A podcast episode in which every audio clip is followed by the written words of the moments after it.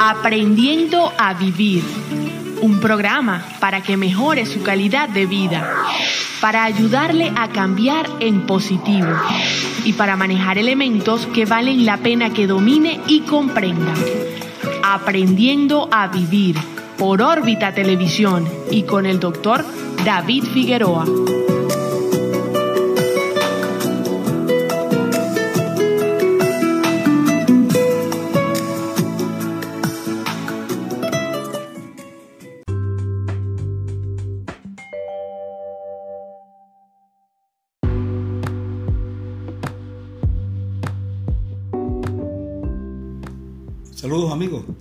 El doctor David Figueroa, médico psiquiatra.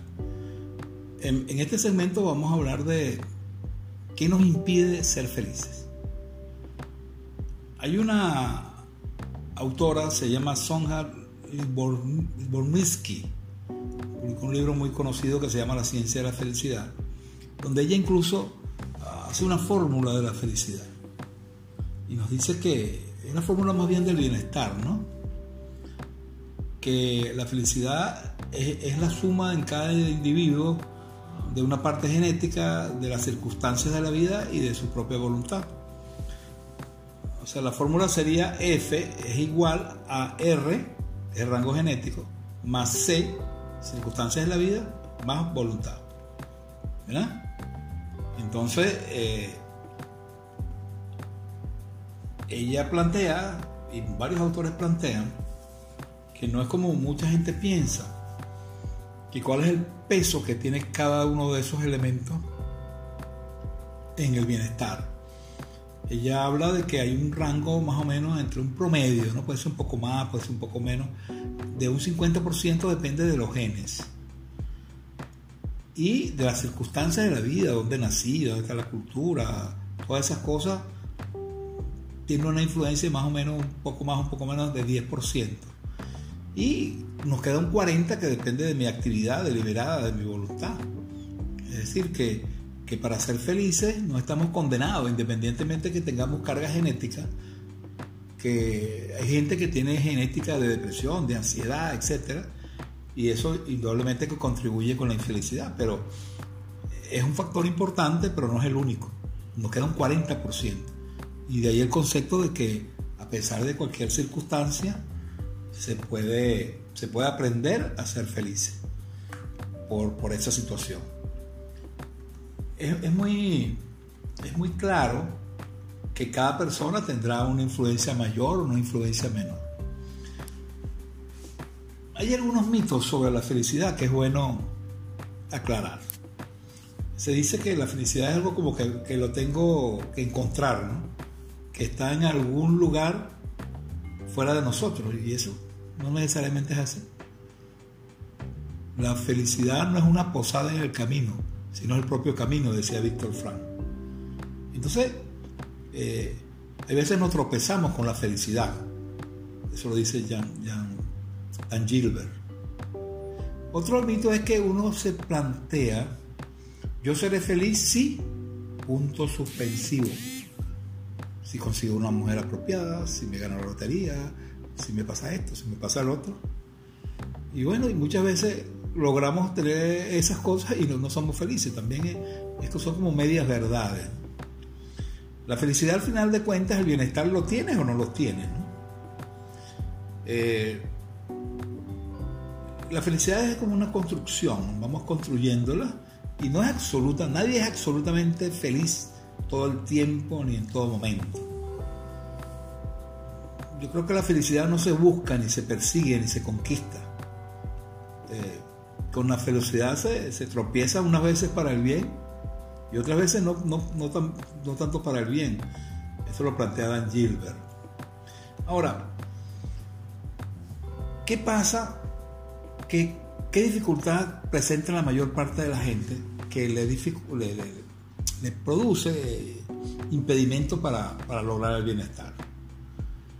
Fíjese, hay un antiguo oráculo que decía, desdichado, decía el oráculo, desdichado, aquellos, tendrás aquello que deseas. O sea, cuando uno tiene todo lo que desea, uno es desdichado, porque ya no tiene por qué vivir. ¿Ya? Es como cuando uno dice la maldición gitana. ¿Saben qué consiste la maldición gitana? Que se cumplan todos los sueños. Oye, y uno dice, bueno, como eso va a ser una maldición, eso más bien una bendición, ¿no? Si a mí se me cumple todos los años, entonces mi vida no va a tener sentido, ¿no? Y ese, todos estos elementos que parecen contradictorios. Ahora, el cerebro tiene mucho que ver con esto de la felicidad, porque el ser humano es el único eh, objeto en el universo que puede predecir su futuro. Tenemos un lóbulo frontal, una corteza que nos permite predecir el futuro y este, eso es bueno, es positivo, pero también nos puede crear problemas, porque yo puedo imaginarme un futuro que no es y empezar a sufrir en función de eso. Eh, los otros animales generalmente no piensan en el futuro, viven más en, lo, cotidiano o en lo inmediatamente, eh, las cosas inmediatas que aparecen. Nosotros pensamos en el futuro de una manera que ningún animal lo logra hacer. Decía Robert Sapolsky, que es un gran científico estudioso del estrés, el único primate capaz de sentirse impotente y desesperado ante algo que está ocurriendo en el otro extremo del planeta o de algo que ocurrirá dentro de 50, 100 años es el ser humano. Y puede desplazarse este proceso a través del tiempo y del espacio. La capacidad de conmoverse por hechos que ocurren lejos es una característica del ser humano, ¿se da cuenta? Entonces, quiere decir que el cerebro nos sirve para muchas cosas buenas, pero también puede ser un elemento que contribuye a que no nos sintamos mal. Es decir, yo puedo amargarme la vida con la manera como pienso, la manera como veo eh, el presente y el futuro y el pasado, etc. Entonces, el lóbulo frontal tiene que ver con el razonamiento, con la planificación, es una maravilla, pero sabemos que es también el lóbulo frontal, eh, cuando lo, lo evaluamos en un escáner, se activa en una zona cuando estamos bien y se activa en otra zona cuando estamos mal. En general, uno puede decir, hay dos opciones para ser felices, para tener bienestar. La primera es disminuir las cosas malas. ¿Cómo hacemos para disminuir que nos pasen cosas malas? Podemos hacer, podemos hacer algo, ¿no? Pero muchas veces no depende de nosotros. Pero hay una opción B, que es aumentar las cosas buenas. Entonces, vamos a estar claros. La opción A, tenemos posibilidades limitadas de controlarla. Pero la opción B sí depende más de mí. O sea que no se puede ser feliz sin la opción B. Los seres humanos tenemos la capacidad de que algunas cosas dependen de nuestro control y otras no dependen. Las que no dependen no podemos modificarlas, tenemos que aceptarlas. Y las que sí dependen, actuamos en función de ellas. Entonces, ¿qué pasa generalmente en la mente de las personas? Cuando tienen un problema, tienen una situación que los hace infeliz, ese estado de ánimo eh, genera maneras de pensar, sentimientos negativos, etc.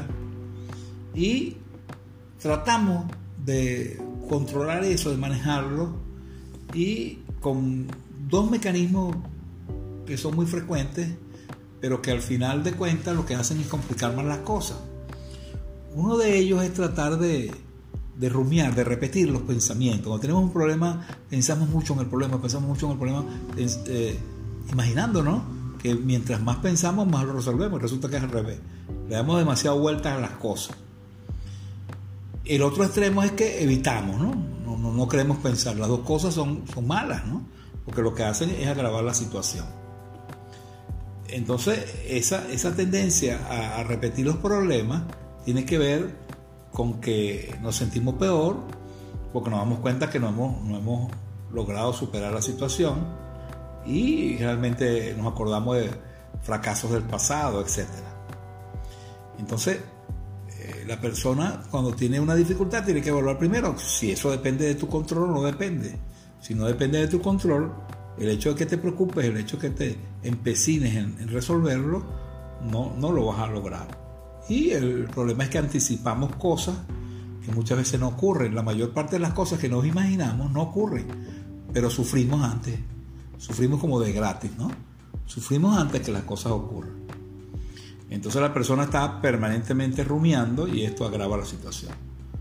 Entonces cada vez que, eh, experimentamos determinadas emociones desagradables, eh, tenemos esa, opción, ¿no? Que, que o pensamos demasiado o tratamos de, evitarlo, ¿no?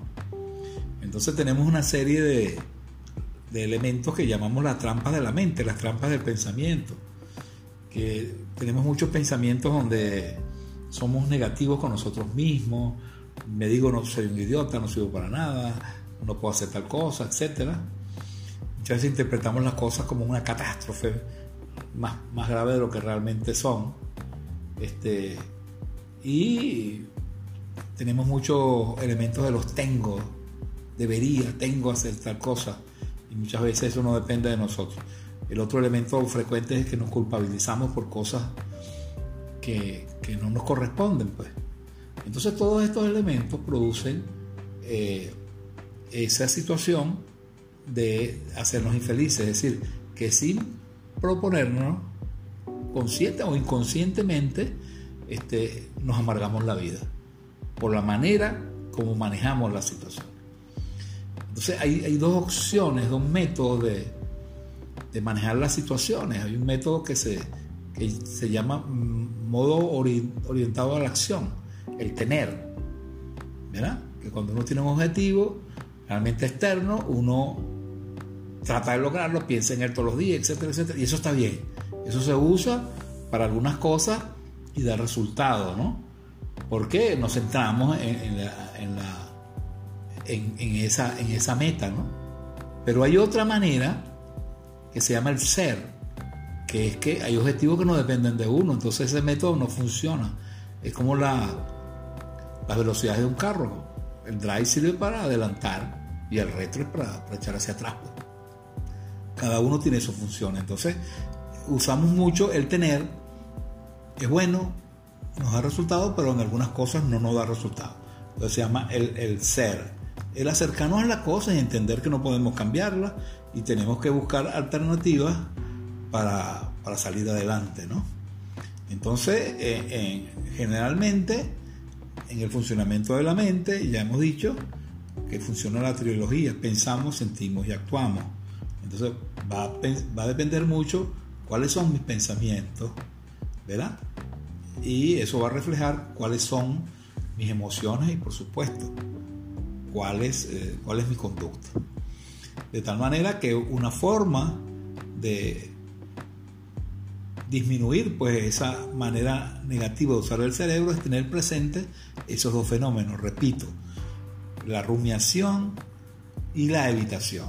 Las dos cosas no son buenas, no, nos llevan a complicar más la situación. Estas cosas se entrenan, se aprenden, pero hay que tenerlas presentes. Recuerden entonces, o sea, el bienestar tiene factores genéticos, factores circunstanciales, pero hay un 40% que depende de nuestra voluntad, es decir, de cómo manejamos las cosas, de cómo interpretamos las realidades, cómo eh, nos relacionamos con los demás. Y es precisamente el objetivo de estos audios, pues, brindarle herramientas científicas, no improvisadas, no mágicas, que los ayuden a tener una vida plena y una vida con más bienestar. Saludos, gracias y hasta la próxima.